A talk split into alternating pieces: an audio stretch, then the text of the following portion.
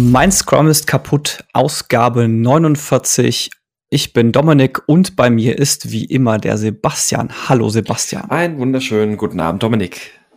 Wir haben heute einen Gast dabei und zwar Wolfgang. Und Wolfgang ist freiberuflicher Dozent, Consultant, Storyautor, Podcaster und früher auch Producer aus dem Games-Bereich. Guten Abend, Wolfgang. Ja, einen guten Abend in die Runde und äh, an die Leute, die jetzt zuhören. Wir möchten heute über das Thema Produktvision sprechen, weil du, Wolfgang, auch so aus dem Producing-Bereich und aus dem Beratungsbereich schon einiges an Erfahrung gesammelt hast, was äh, oder wie das Ganze so schön aussieht, wenn man keine Vision hat oder eine schlechte Vision hat. Deswegen vielleicht so als Einstiegsfrage, was ist so deine Lieblingsanekdote, was eine fehlende oder schlechte Vision angeht? Ähm, ja, da, da gibt es viele. Also die Hauptanekdote ist eigentlich alle Spiele, die ich bisher gesehen habe in der Produktionsphase, die letzten Endes gescheitert sind, qualitativ oder eventuell sogar dann gar nicht veröffentlicht wurden, scheiterten letzten Endes daran, dass keine klare Vision geherrscht hat. Nicht am Anfang der Produktion, nicht in der Mitte, nicht gegen Ende. Eigentlich nie. Ähm, das ist jetzt keine Anekdote, es ist noch nicht mal anekdotisch, sondern fast schon empirisch. Ähm, es ist wahrscheinlich tatsächlich der wichtigste, mit weitem Abstand der wichtigste Grund für das Scheitern eines Projektes. Ich äh, erinnere mich gehört zu haben, dass als du damals bei der Aquanox-Produktion eingestiegen bist, gab es das Problem, dass aufgrund der fehlenden Vision sehr unterschiedliche, äh, sehr unterschiedliche Level-Designs und Level entstanden sind. Habe ich das richtig im Kopf? Und wenn ja, wie hast du dagegen gesteuert? Es gab schon eine Vision, die war allerdings offensichtlich äh, nicht so klar kommuniziert und vor allen Dingen war sie nicht im ganzen Team geteilt. Ähm, es gibt also tatsächlich auch Leute, die sehen, dass es eine Vision gibt, wollen aber eigentlich ein anderes Spiel machen und arbeiten dann auch auf dieses andere Spiel hin. Ähm, das musste ich sortieren, das musste, da musste ich rein. Das war auch nicht schön, weil am letzten, letzten Endes stand dann eine Kündigung ins Haus. Das ist nie eine schöne Sache. Und ähm, aber wenn einer absolut nicht einsieht, dass man eben das Spiel, das er machen will, gar nicht vorhat zu machen ähm, und auch nicht bereit ist, da irgendwelche Kompromisse zu schließen, dann bleibt einem leider nichts anderes übrig. Weil so etwas macht tatsächlich dann demotiviert den Rest des Teams, ähm, zerstört Geld, zerstört äh, Qualität, macht alles kaputt. Das äh, richtig verstanden, dass eine Person gekündigt werden musste? War leider nicht anders möglich. Mehrere Gespräche haben nur dazu geführt, dass er darauf insistierte, dass seine Vision die richtige für das Spiel ist und alle anderen Unrecht hätten. Und ähm, das war ein bisschen eine absurde Situation und äh, war auch ein bisschen kindisch. Ja, und dann mussten wir die Konsequenzen ziehen. Und äh, das war leider wenige Wochen, nachdem ich da angefangen hatte schon.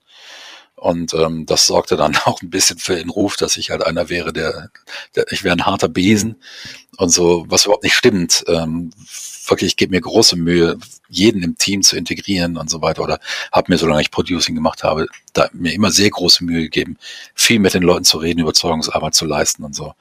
In dem Fall hat das leider nichts gebracht. Lag vielleicht auch an meiner Gesprächsführung, das mag sein. Ähm, aber irgendwann muss man dann halt auch sagen, so, das wird jetzt zu gefährlich für das Projekt und dann müssen wir jetzt einen Schnitt machen. Wo sind denn da diese Visionen auseinandergegangen? Also war das, war das von Anfang an irgendwie schon so, dass, ähm, dass da vielleicht bei, bei der Person irgendwie eine andere Vision irgendwie im Hinterkopf war und das, was da formuliert wurde, irgendwie nicht dazu gepasst hat? Oder hat sich das erst entwickelt? Ich war ja jetzt nicht dabei. Ich kam ja erst, da war das Projekt schon eine ganze Weile alt. Ähm, ich kam ja so ein halbes Jahr, etwas mehr vor Release des Spiels dazu. Ähm, und das Spiel war weit davon entfernt, releasefähig zu sein. Ähm, es gab letzten Endes noch keine wirklich fertigen Level. Ein halbes Jahr, bevor das Spiel dann wow. released wurde. Weil eben, weil eben völlig unterschiedlich äh, gedacht wurde. Und Tatsache war, dass dieser Mensch, der wollte eine, eine, eine richtig tiefe Simulation da bauen, äh, auch eine Simulation der Welt von Aquanox mit Verkehr und was weiß ich nicht allen drum und dran äh, in der, im 3D-Raum. Mhm. Und ähm, mhm. wir wollten halt eine, eine, ein Actionspiel oder der Rest wollte ein Actionspiel machen, was das Spiel am Ende auch wurde. Und äh, so fragen wir, was machen wir dann, wenn wir da, wenn da mitten im Gefecht auf einmal irgendein Passagierfahrzeug durchfährt durch den Level und äh, wird, wird beschossen? Was, was passiert dann? wie reagiert die Welt? Und äh, das ist viel zu komplex. Was können, das können wir überhaupt nicht leisten. Und ähm, das ist, äh, aber da war keine Einsicht da bei, bei dieser Person. Und deshalb war es besser, sich mhm. zu trennen am Ende. Ähm, welche, also wie, wie oft ist das denn? Also du hast jetzt gerade gesagt, das ist im Grunde genommen schon, schon fast empirisch gewesen, dass insbesondere jetzt zumindest bei den Projekten, ähm, wo du gekommen bist, die dann auch schon ohnehin einen sehr schweren Stand hatten, dass da meistens eine Vision gefehlt hat. Hm, wie würdest du das denn vielleicht auch ein Stück weiter einordnen? Also Vision gefehlt oder vielleicht eine Vision vorhanden und nicht kommuniziert oder unterschiedliches Verständnis der Vision ausgeprägt? Wie würdest du das vielleicht so einordnen oder verteilen? Also gar keine Vision haben, das passiert eigentlich heute gar nicht mehr. Also das ist inzwischen rund, das hat sich rumgesprochen. Kein Publisher unterzeichnet noch einen Publishing-Vertrag, wenn das Spiel keine Vision hat, die geshared wird, sowohl vom Publisher wie auch vom Entwickler und so weiter. Das sind dann so drei, vier Sätze am Anfang und äh, mit denen arbeitet man und auf die arbeitet man hin. Und ähm, das ist äh, äh, eine Sache, die eigentlich klar ist. Tatsache ist, dass diese, ähm, es gibt dann mehrere Fehlerquellen. Also das ist nur noch ganz selten eine Fehlerquelle. Es gibt aber in der Folge viele Fehlerquellen. Einmal, dass diese Vision etwas unscharf ähm, formuliert ist und äh, dann eben letzten Endes äh, es verschiedene Fraktionen gibt, verschiedene Interpretationen, verschiedene Lesarten innerhalb des Entwicklungsteams und niemand, der klärt, auch durchaus mal autoritär klärt, nein, das hier ist die Lesart. Und dann wird die Vision eventuell auch nochmal umformuliert, um nur diese Lesart zu ermöglichen und die anderen Lesarten zu versperren. Ähm, das ist ein Fehler, der passiert und erstaunlich oft fällt er den Entwicklern gar nicht auf. Mhm. Weil sie denken, wir haben noch eine Vision und ähm, gehen da nicht mehr groß rein, überprüfen sich an der Stelle auch nicht, haben wir alle die gleiche Vision. Ähm, es ist gar nicht so sehr auf dem Schirm. Der zweite Fehler, der passiert ist, ist finden Änderungen im Design statt. Die finden immer statt. Das ist nicht der Fehler. Aber diese Änderungen, die Änderungsvorschläge werden nicht wirklich gegen die ursprüngliche Vision des Spiels gecheckt. Und so langsam aber sicher verschiebt sich das Spiel, an dem man eigentlich arbeitet, gegenüber der Vision. Und wenn man dann auf die Vision guckt, dann ist das eigentlich ein ganz anderes Spiel. Ähm, und niemand hat den Mut, die Vision anzupassen, weil dann müssen wir ja dem Publisher sagen, wir haben inzwischen mhm. eigentlich ein anderes Spiel. Und ähm, das ist ähm, und dann entstehen oder oder es fällt auch niemandem wirklich auf, weil man guckt auf die Vision nicht mehr drauf. Die ist irgendwie so was Selbstverständliches geworden und man arbeitet inzwischen an einem ganz anderen Spiel. Das ist so lange in Ordnung, wie dasselbe Team nach wie vor in dieselbe Richtung denkt. Und solange auch der Publisher die Milestones abnimmt und sagt, ja, das wird ein cooles Spiel, dann ist es komplett egal, ob man, dass man am Ende eine saugute Simulation hat, wenn eigentlich ursprünglich eine Vision ein Shooter stand. Am Ende hat man eine saugute Simulation. Das Problem ist halt häufig, dass das dann genau nicht der Fall ist. Weil das bedeutet eine gewisse Awareness, unser Spiel, der Charakter des Spiels ändert sich und deshalb müssen jetzt auch andere Designentscheidungen getroffen werden. Die, die für einen Shooter richtig sind, sind jetzt nicht mehr richtig. Ähm, und normalerweise in dem Augenblick, wo einem das klar wird, ändert man auch das Vision Statement, ändert man die, die, die Vision des Produkts und geht halt hin und sagt, ist okay, wir müssen jetzt mal neu reden, was für ein Spiel mhm. machen wir überhaupt. Und dann ist äh, der nächste große Fehler ist, dass eventuell dieses, dass das Change Management, das oft eben relativ unbewusst abläuft und nicht auf die Vision gegengecheckt wird. Und der nächste Fehler ist, dass unter Stress, unter Druck, unter Zeitdruck die Entwickler aufhören, das Spiel zu spielen und nichts vermittelt die Vision eines Spiels besser als das, was mhm. von dem Spiel schon da ist. Eat your own dog food. Und in dem Moment, ja, und in dem Augenblick, wo die Spieler aufhören zu spielen, weil sie die ganze Zeit entwickeln müssen, verlieren sie den Kontakt zu dem Spiel und den Kontakt zur Vision des Spiels und zu dem, was in das Spiel passt und was nicht so gut passt und wo die kleinen Fehler sind. Und dann entstehen massenhaft kleine Fehler, massenhaft Abweichungen von der Vision und das Spiel macht immer weniger Spaß, immer weniger Spaß. Was dann übrigens ein, ein negativer Feedback-Effekt ist, weil das Spiel macht weniger Spaß, das bedeutet, man spielt es weniger. Und man identifiziert noch weniger Fehler. Und man weiß immer weniger, wo man anfangen muss, dass das Spiel wieder Spaß macht, weil man mhm. ja den Kontakt zum Spiel verloren hat. Das heißt, das, sind sich, das, das ist wirklich ein Circulus Viciosus. Und den habe ich mehr als einmal gesehen und versucht dagegen, äh, da, da rein zu, zu treten und dem Publisher zu sagen, ihr lauft hier eine Katastrophe. Und äh, da ist dann auch sehr interessiert, wie häufig Publisher gesagt haben, nee, nee, nee, bisher sind ja alle Meister uns sauber abgenommen hier, unser, unser Producer hier im Haus. Es gibt ja normalerweise zwei Producer, einen, der bei, beim Publisher, äh, beim Publisher sitzt und einen, der das interne Producing beim Entwickler macht. Und unser Producer im Haus hat die Meister uns alle abgenommen, das ist alles in Ordnung. Wir fragen den nochmal, dann sagt er natürlich nicht, ich habe schon lange das Gefühl, dass das Spiel keinen Spaß macht, mhm. weil das bedeutet, er hat seinen Job nicht richtig gemacht. Dann sagt er, nee, nee, ist alles im grünen Bereich. Und ähm, Ja, und dann läuft man und dann hat der Entwickler weiter Zeitdruck, weiter keine Zeit zur Vision zurückzukehren oder eine neue Vision zu entwickeln für das, was man schon hat. Und äh, ja, am Ende macht das Spiel keinen Spaß, weil zu viele unterschiedliche mhm. Spiele im Spiel sind. Mhm. Jetzt, jetzt so drüber nachgedacht, also Thema Vision anpassen. Was würdest du denn sagen, was ist sinnvoller, die Vision anzupassen, weil man festgestellt hat, dass sich das Spiel in eine andere Richtung entwickelt hat? Oder erst die Vision anzupassen, weil man merkt, okay, so wie wir uns das ursprünglich gedacht haben, funktioniert das nicht. Wir müssen eventuell in eine andere Richtung gehen und wir haben da folgende Ideen. In einem guten Projektmanagement äh, reden wir hier von Zeitunterschieden von vielleicht einer Stunde. Ich merke, das Spiel entwickelt sich etwas in eine andere Richtung und ich passe die Vision an. Aber das sind dann kleine, kleine Abweichungen. Und ein guter äh, Producer, der merkt das und der merkt, alles klar, wir haben jetzt, wir gehen in ein leicht anderes Marktsegment, leicht anderes Spiel. Der passt die Vision an, der passt dann sofort an, mit gegen welche Spiele treten wir jetzt eigentlich an? Sind die alten Konkurrenztitel, die wir da stehen haben, sind das überhaupt noch unsere Konkurrenztitel? Oder ist jetzt durch das neue Feature, das wir drin haben, wo wir alle der Meinung sind, das ist super geil, das macht das Spiel besser, sind wir jetzt eigentlich in einem anderen Marktsegment gelandet? Ähm, sind wir eigentlich, müssen wir eventuell sogar das Geschäftsmodell nochmal überdenken, dass diese Spiele gar nicht so sehr über äh, 40 Euro Point of Sales äh, laufen, sondern das ist eher so ein Spiel, dass das ist dann Games as Service oder Mobile oder wie auch immer. Es kann teilweise, es kann Punkte geben, an denen sich wirklich sogar das Marktmodell ändert und besser ändern sollte. Und äh, teilweise sind das ähm, viele kleine schleichende Veränderungen. Ein guter Producer, der hat das im, immer im Blick, immer im Blick. Mit jeder Designentscheidung wird, bevor die Entscheidung getroffen wird, wir machen das, wird eigentlich geguckt, ist das noch unsere Vision? Das muss eigentlich Teil des Change-Prozesses sein. Und ähm, dann kann das eigentlich nicht passieren, dass die wirklich deutlich auseinanderlaufen. Und dann ist das Team auch immer mit dabei, weil normalerweise zumindest die Leads der einzelnen Abteilungen sind in diesen Meetings dabei, wo, wo, wo, wo, wo diese Change äh, Requests ähm, äh, besprochen werden, weil die müssen ja alle ihr Assessment abgeben, wie teuer ist das jetzt auf unserer Seite. Das kann sein, dass die Grafiker sagen, wir müssen da nichts machen, uns kostet das nichts, die Coder sagen, drei Codezeilen, aber dann sagt der Mensch, der die Story schreibt, sagt, funktioniert also nicht, wir muss mit der Story von vorne anfangen. Ähm, dann wird gesagt, ja, wie teuer ist das? Ja, 30.000 Euro, danke, das war's, das wird nicht gemacht.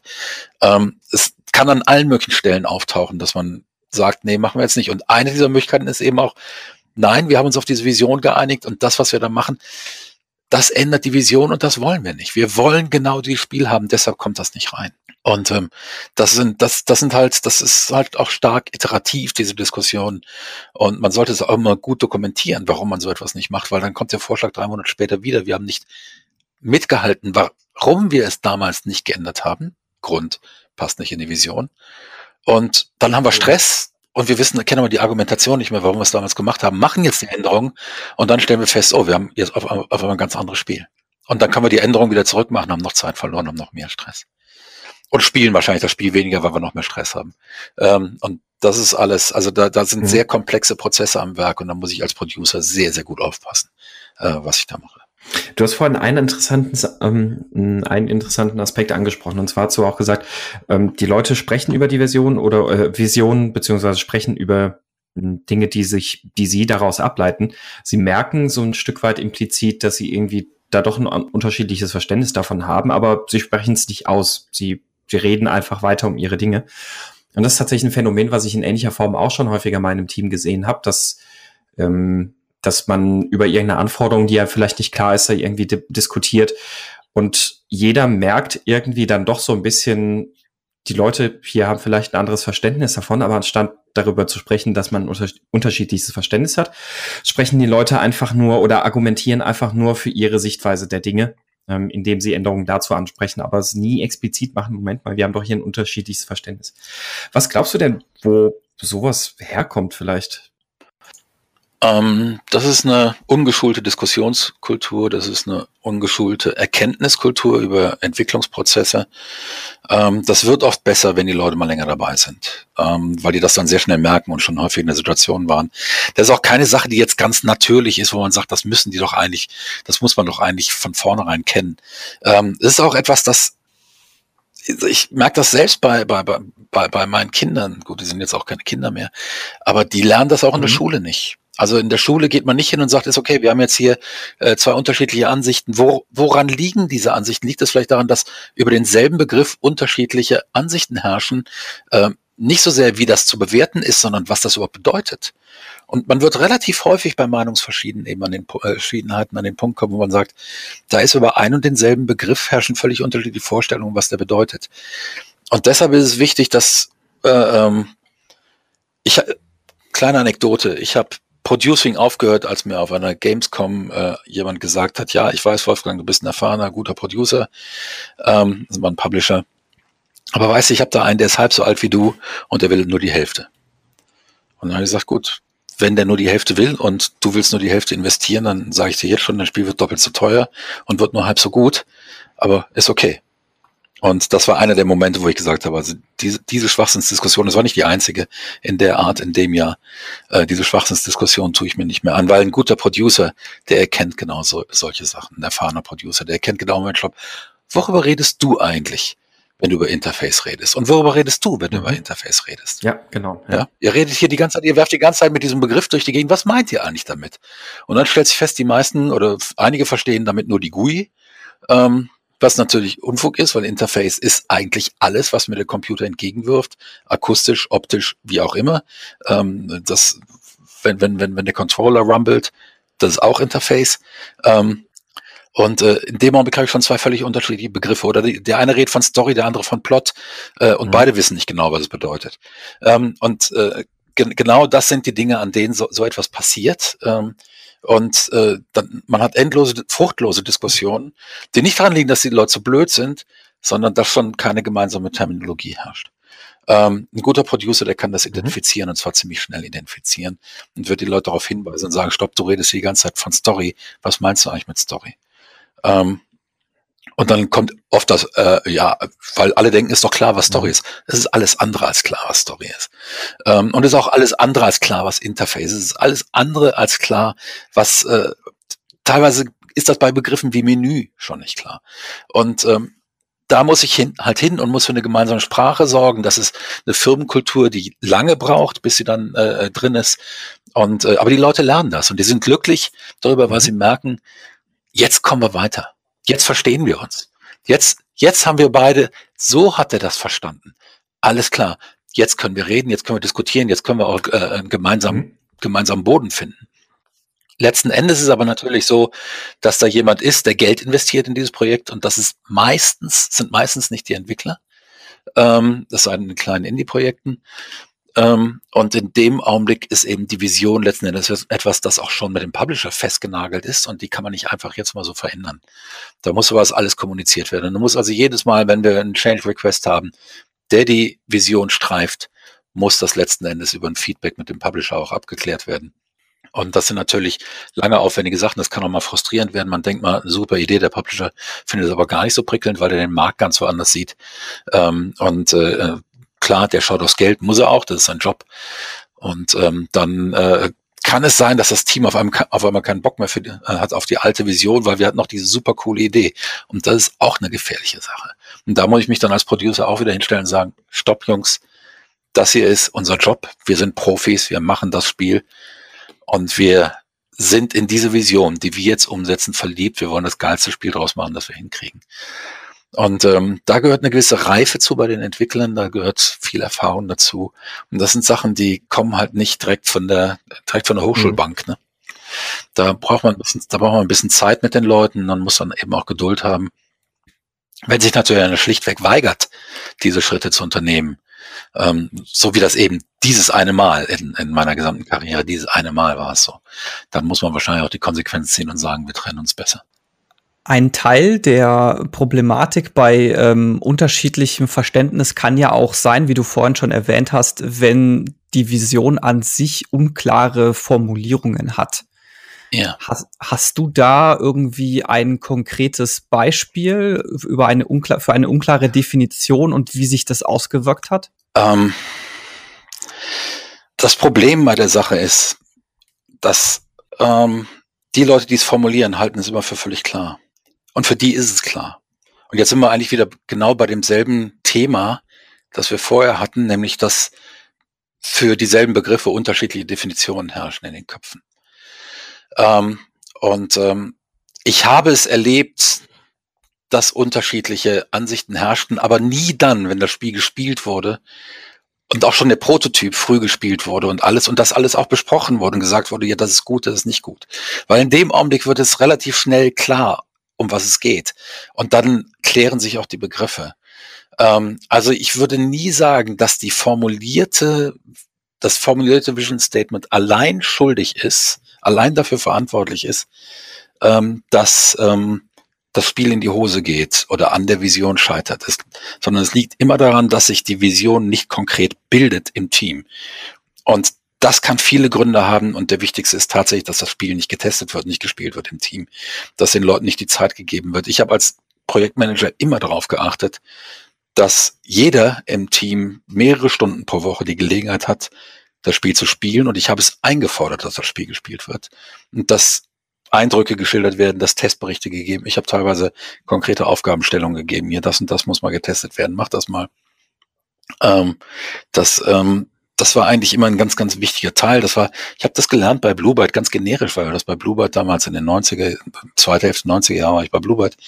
Das haben wir eigentlich immer gemacht und ähm, ich habe gesehen, wie gerade dann, wenn alle Features eigentlich beisammen waren, wie teilweise äußerst mittelmäßiger Haufen Gelump auf einmal anfing zu scheinen und äh, äh, richtig, richtig zu leuchten und richtig toll wurde.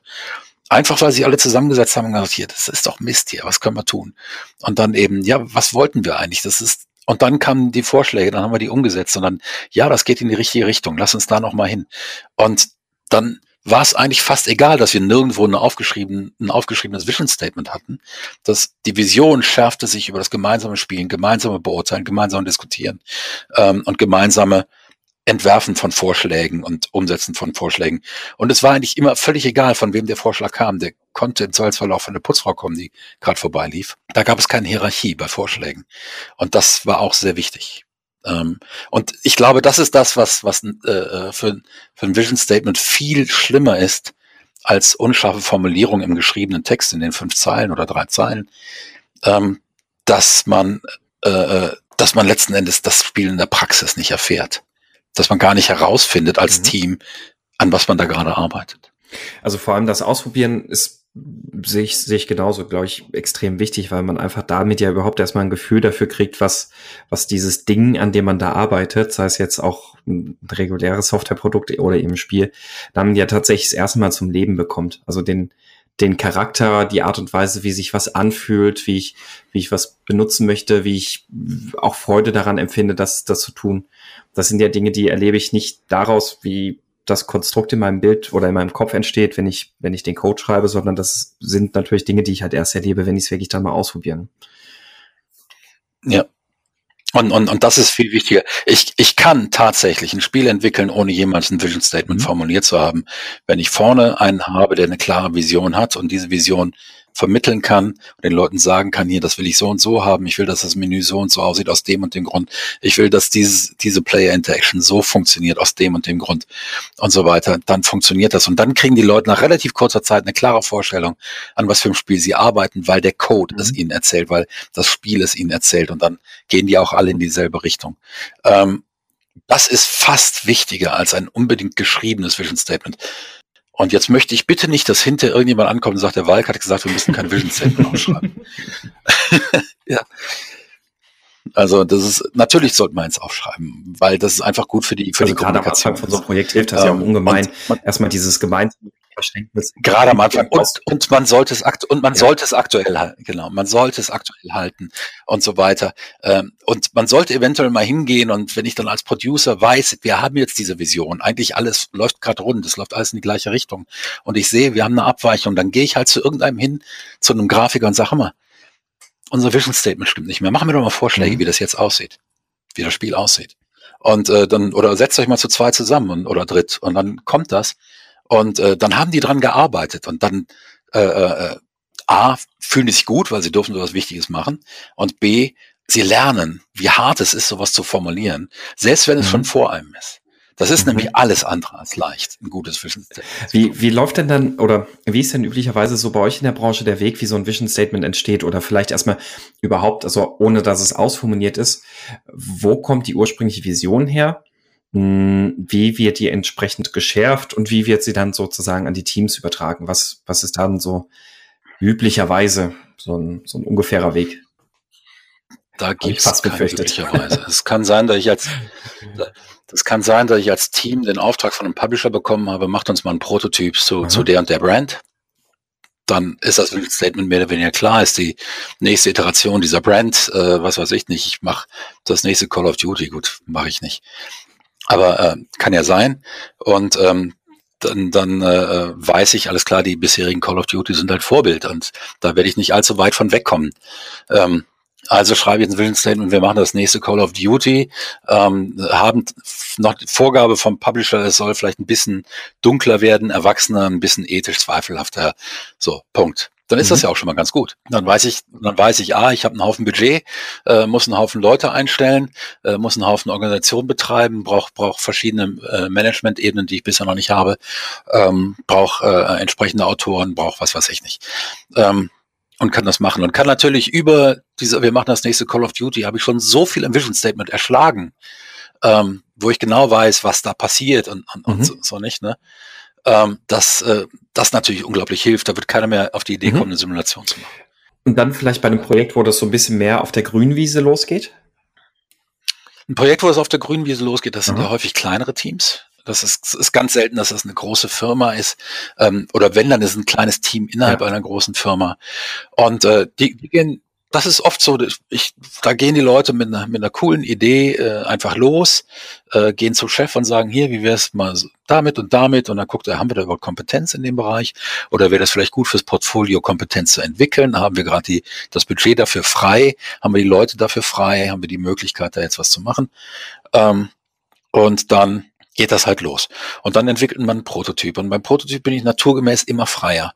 Das heißt, ich habe eine grobe Idee und ich kann das Vision Statement auch formulieren und kann versuchen, in eine bestimmte Richtung zu gehen. Ich werde aber, gerade weil ich das so schwer voraus äh, berechnen kann, früher oder später mit großer Sicherheit an den Punkt kommen, wo irgendwas nicht so funktioniert, wie ich mir es vorgeschlagen, äh, wie ich mir es vorgestellt habe.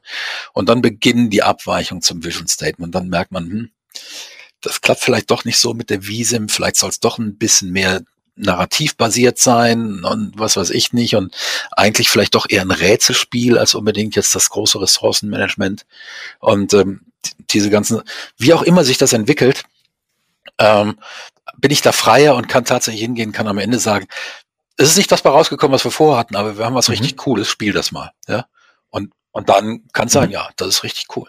Hey, lass uns das mal fertig machen. Schönes Beispiel fand ich ja da, ähm, wie Shadow Tactics von Mimimi Productions entstanden ist. Also zumindest mein Kenntnisstand war einfach so die Vision, hey, wie wär's denn, wenn wir Kommandos machen, aber mit Ninjas? Ja, genau. Wobei das natürlich eben auch schon wieder, Kommandos ist ja, ist schon sagen wir es mal ja. so, negativ ausgedrückt, es engt designmäßig schon mhm. ein bisschen ein. Mhm. Ne? Weil ich kann, ich kann danach kein großes RPG mehr machen, ne? wo ja. ich einfach frei rumlaufe und Mon Monster abschlachte. Kommandos mit Ninjas war natürlich eine tolle Idee, ganz offensichtlich, hat funktioniert. Ähm, ich habe viele Designvorgaben, natürlich. Auf der anderen Seite ist das auch toll, weil Kommandos war über zehn, weit über zehn Jahre alt. Und äh, entsprechend kann ich natürlich heute viele Dinge anders machen. Hat man heute eine andere Designphilosophie insgesamt, kann ich hingehen, kann sagen, hier, das lief da eigentlich noch nicht so richtig toll oder das Interface, das können wir heute besser. Wir haben heute mehr Grafikressourcen, alles, alles können wir heute besser machen. Lass uns das mal richtig ausnutzen, um das, auch das Gameplay dadurch besser zu machen. Und das ist denen ja herausragend gelungen. Ähm, trotzdem wird natürlich von Anfang an da die Vision immer da gewesen sein und auch geblieben sein bis zum Ende. Wir machen ein Kommandos mit Ninjas. Am Ende hieß es wahrscheinlich, wir machen ein modernes Kommandos mit mhm. Ninjas. Mhm. Aber das ist nach wie vor das Vision Statement, wo jeder im Team gewusst mhm. hat, an was er arbeitet. Und das merkt man im Spiel an, dass da jeder im Team gewusst hat, woran er arbeitet. Ja, definitiv. Also das ist mir auch aufgefallen, als ich die Titelstory dazu in der Making Games gelesen hatte. Das, das merkt man an der Stelle tatsächlich. Ist halt eben an der Stelle das Schöne, wenn genau dieser Begriff da ist, bei dem jeder weiß, was er bedeutet. Also wie du es auch gesagt hast, hier, ich mache das nächste Call of Duty oder ich mache jetzt Call of Duty mit keine Ahnung, mit Aliens oder so. Blödes Beispiel, aber der Vorteil ist tatsächlich, ich weiß halt sofort, also ich habe direkt von Anfang an diese gemeinsame Grundlage, über was ich spreche.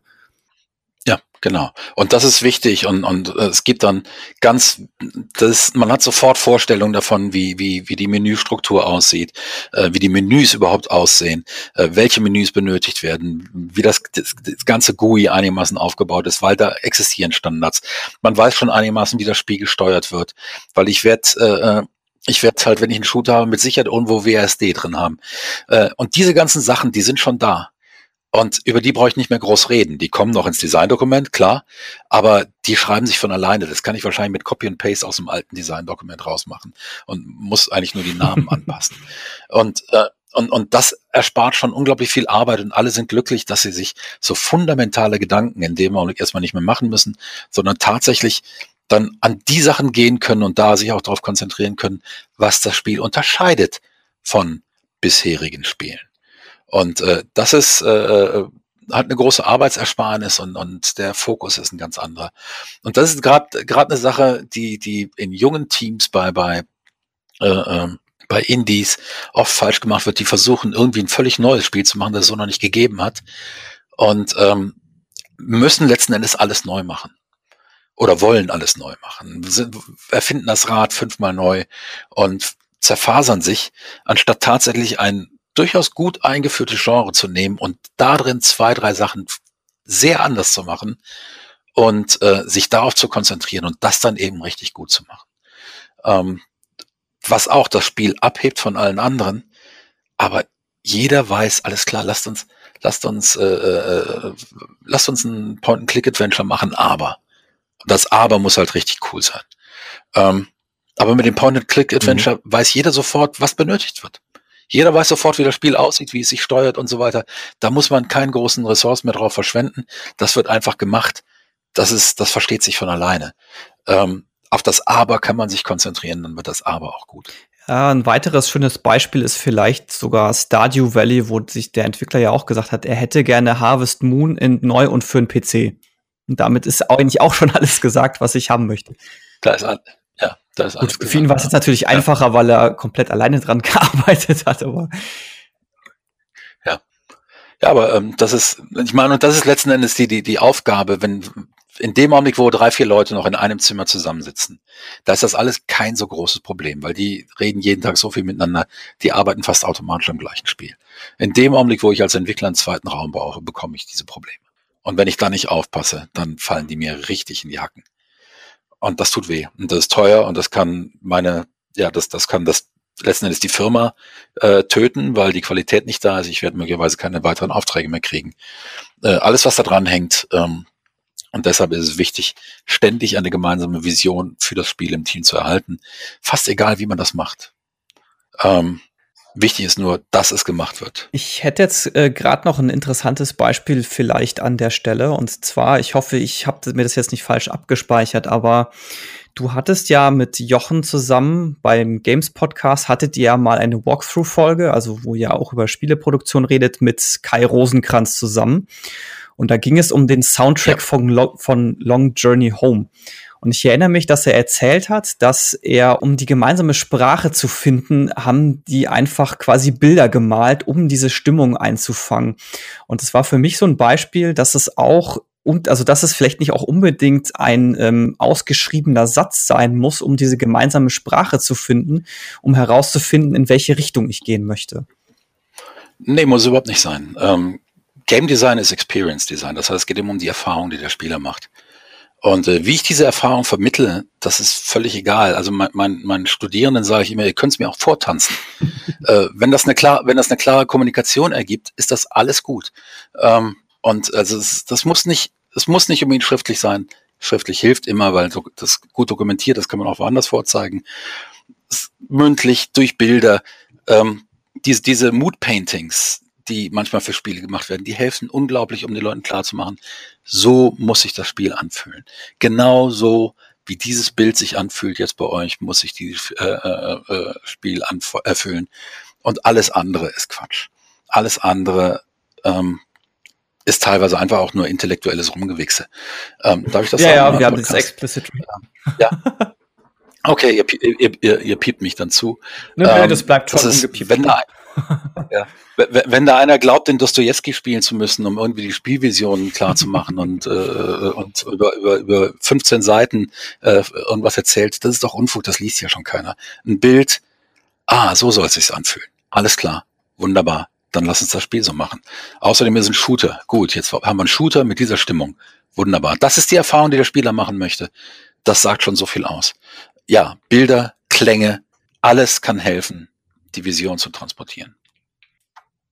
Wie ist das denn, wenn ihr, mh, also du hast vorhin schon mal was gesagt, also gerade so in den, ähm, ja, in den Unterlagen, in den Verträgen oder was auch immer man da so, dann mit dem Publisher irgendwie so ausmacht, da wird dann wahrscheinlich auch ja irgendwie mal ein paar Sätzen so eine Vision umrissen.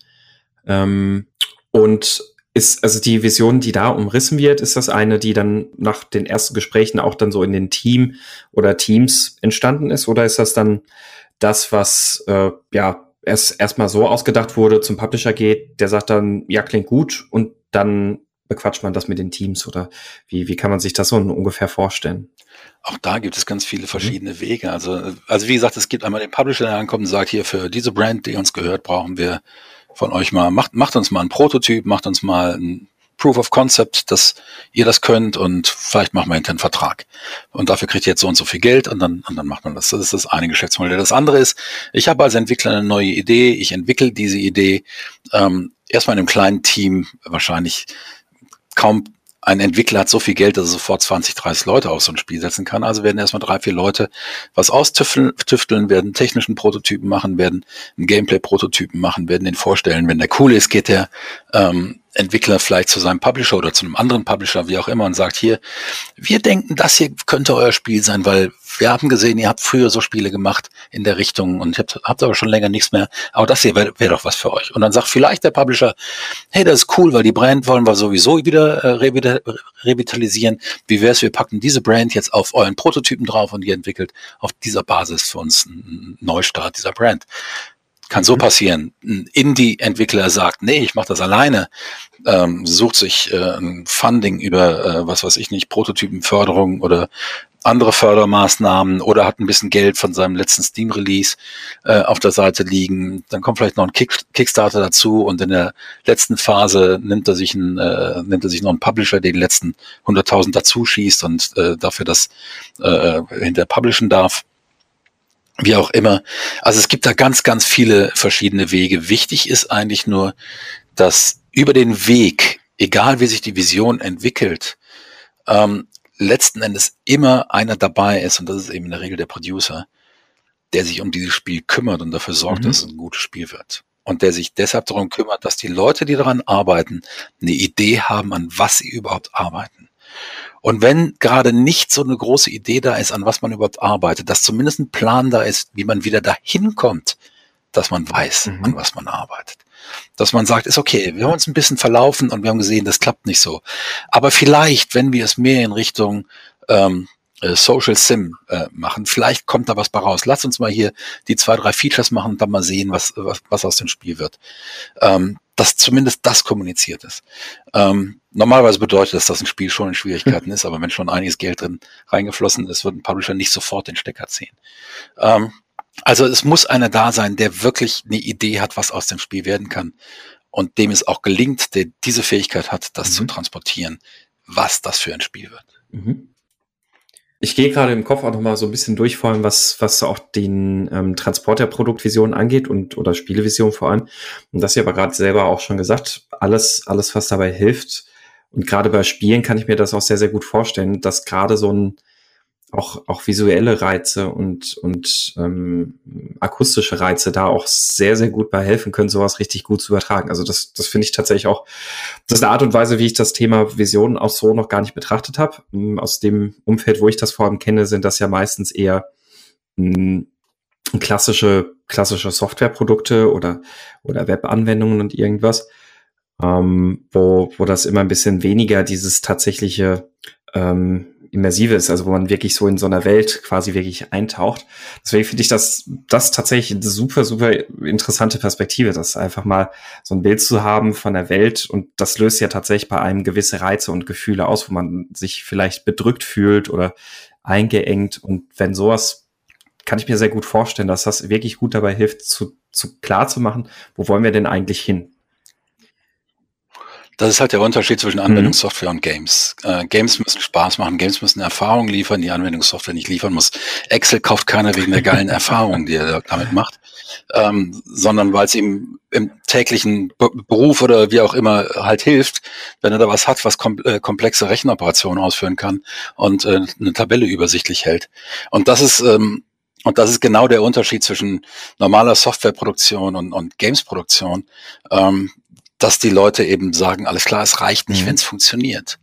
Ähm, es muss es muss so funktionieren, dass A, der Spieler sich schnell darin zu Hause fühlt und automatisch das Richtige macht ähm, oder zumindest weiß, was das Richtige ist, was er jetzt zu tun hat. Und es muss eben letzten Endes eine Erfahrung vermitteln, wo der, wo der am Ende sagt, das war jetzt geil, das war es wert.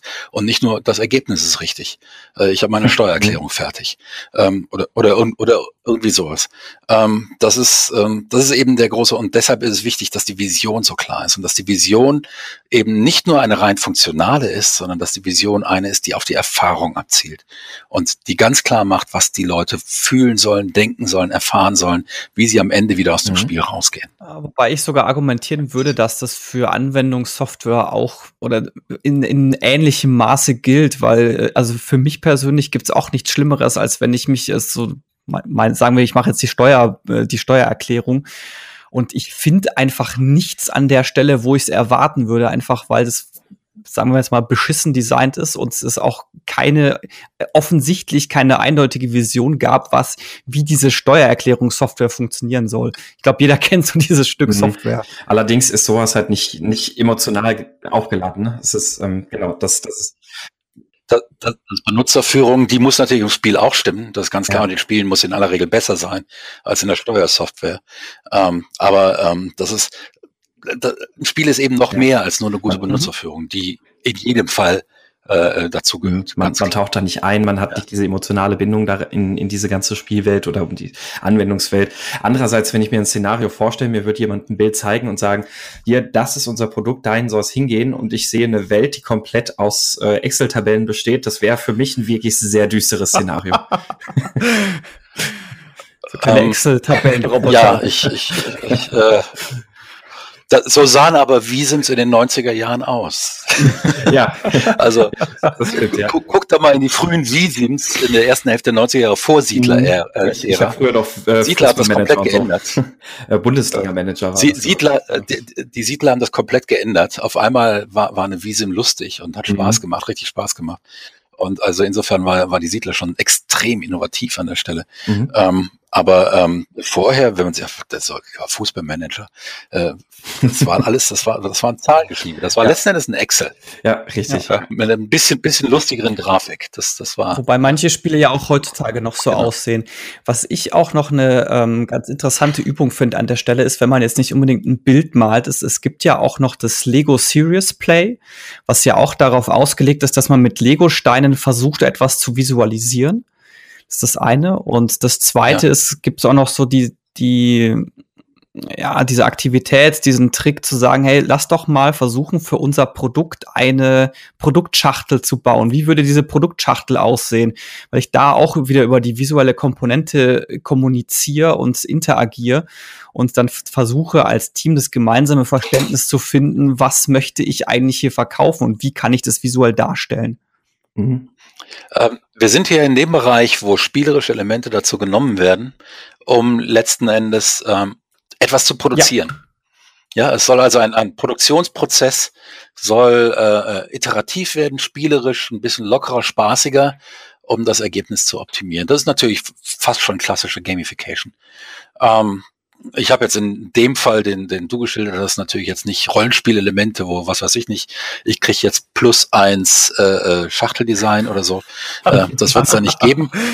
Aber, ähm, aber auch schön. Aber letzten Endes ist, äh, aber letzten, letzten Endes ist natürlich so, dass äh, das, was wir nutzen, um unsere Spieler zu binden, nämlich eine intrinsische Motivation, die wird da, äh, ähm, die wird da genutzt, um letzten Endes etwas Extrinsisches äh, ähm, herzustellen, an dem die Leute erstmal persönlich möglicherweise gar kein großes Interesse haben, nämlich wie die Schachtel für ein Game aussieht, das sie selbst nicht interessiert.